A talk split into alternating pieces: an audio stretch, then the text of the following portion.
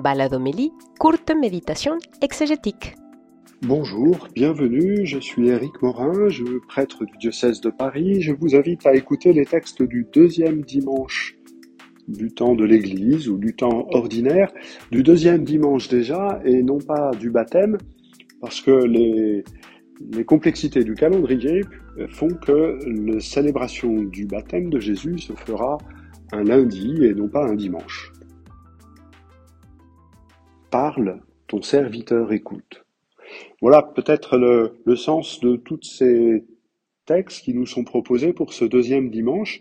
Tout d'abord avec euh, le récit du livre de Samuel, où justement c'est la vocation du jeune Samuel qui nous est racontée, et il nous est raconté comment ce, ce, gamin, qui est au service du temple, passe d'une expérience religieuse simple, sereine, à une véritable expérience de foi qui lui permet de dire Parle, ton serviteur écoute. Il n'a pas pu arriver à cela tout seul. Il a fallu qu'on aide euh, ce jeune homme à reconnaître le timbre de la voix de Dieu. Alors, le récit, avec un tout petit peu d'ironie, euh, nous montre comment le prêtre Élie a eu un tout petit peu de mal à jouer son rôle. Hein. il a fallu que Samuel vienne le réveiller par trois fois pour qu'Élie comprenne qu'il n'avait pas eu entendu des bruits bizarres, il avait simplement entendu la parole de Dieu. Voilà, c'est un côté à la fois hésitant et en même temps nécessaire et positif d'Élie. Alors les exégètes nous apprennent que ce texte est peut-être rédigé par les tenants d'une famille rivale de la famille d'Élie et que donc ils lui font jouer le mauvais rôle. C'est vraisemblable. Mais euh, accueillons l'ambiguïté du personnage. C'était pareil avec la mère de Samuel, Anne, qui se trouvait en prière à demander justement que ce fils Samuel lui soit donné. Et il a commencé par comprendre qu'elle était euh, ivre et a, voulu la rejeter. Elle était simplement répandue en prière. donc on, nous montre euh, le prêtre Élie comme faisant bien son travail, mais ayant un peu de retard à l'allumage. Hein, le prêtre que je suis euh, confesse euh, qu'il en est souvent ainsi. C'est le prêtre Samuel, c'est le prêtre Élie qui permet à Samuel de reconnaître et d'attester l'authenticité d'une expérience et d'initier à la réponse qui convient. On peut lire ce texte-là en faisant mémoire des hommes et des femmes qui ont été à côté de nous et qui nous ont aidés à comprendre que quelques expériences de notre existence n'étaient pas simplement des phénomènes psychologiques ou surnaturels, mais c'était bien la présence de Dieu, et que pour pouvoir l'accueillir en plénitude, il faut nous se rendre présents. Et comment se rendre présent à Dieu? En lui demandant de parler pour qu'il nous apprenne à l'écouter et que nous puissions lui répondre.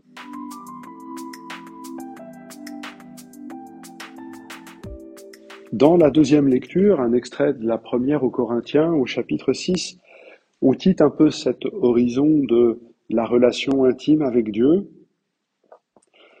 euh, mais on entre dans une méditation de Paul qui, à propos de la question des relations sexuelles, dit que notre corps est un sanctuaire de l'Esprit Saint.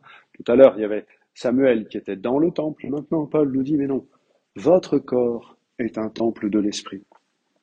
Le temple, c'est euh, ce qui rend visible la présence de Dieu. Dieu, nul ne l'a jamais vu. Mais parce qu'il y a le temple, je sais qu'il est là. Eh bien, nos corps sont des signes visibles de la présence du Dieu invisible. Par c'est justement ce travail de transformation qu'il est capable d'opérer quand nous sommes à son écoute, quand nous nous laissons saisir par sa parole, quand euh, nous laissons la foi, l'amour et l'espérance commander notre vie nous sommes le signe visible. Alors, nous, c'est-à-dire la communauté, Paul le dit au chapitre 3, vous êtes, vous, la communauté, le temple de l'Esprit. Et puis nous, chacun d'entre nous, de manière singulière, nos corps sont euh, temple temples de l'Esprit. Nous sommes tous ensemble, par la foi, l'amour et l'espérance, par la libération que nous sommes capables de vivre, capables de nous rendre présents à nos frères, capables de, servir, capables de faire de chaque circonstance de la vie une bonne occasion pour aimer Dieu et le prochain.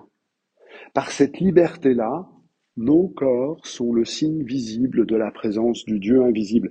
C'est une très haute idée de notre vocation que Paul nous propose. Dans l'Évangile, nous voyons Jean le Baptiste tenir à peu près le même rôle qu'Élie, même si visiblement il le fait de manière plus aisée, à l'égard de ses propres disciples. Il les conduit vers euh, le Seigneur, Jésus, en le désignant, voici l'agneau de Dieu.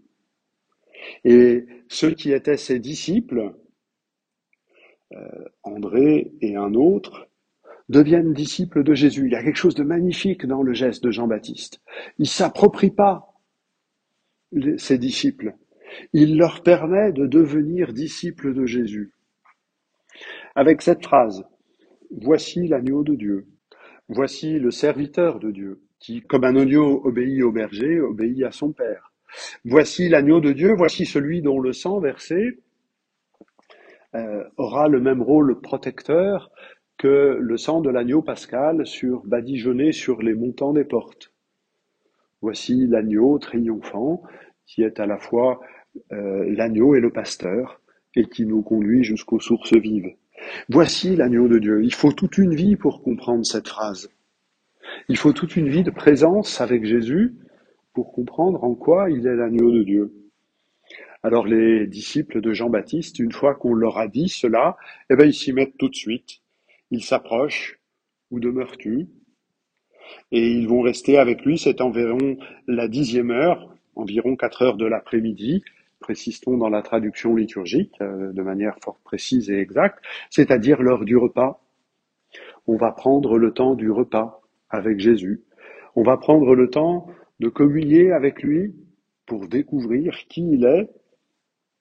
Et c'est une aventure qui n'est pas terminée. Ce que Jésus propose à André et l'autre disciple, c'est de venir auprès de lui et de voir. Venir auprès de Jésus et voir. Le voir enseigner et écouter sa parole. Le voir rompre le pain. Le voir laver les pieds de ses disciples. Le voir crucifié. Le voir présent au cénacle. Venez, voyez. Jean l'évangéliste, cette fois-ci, quand il arrive devant la tombe vide, il vient, il voit, et il croit. Voilà, il y a quelque chose que Jésus donne à voir, et c'est pour cela qu'il faut le fréquenter afin de croire. Et pour croire, il faut accepter que nous n'avons pas tout vu, que nous n'aurons jamais tout vu, et accueillir ainsi la phrase de Jésus, Heureux ceux qui croient sans avoir vu. Venez et voyez, et répondons à Jésus ensemble, parle Seigneur ton serviteur écoute.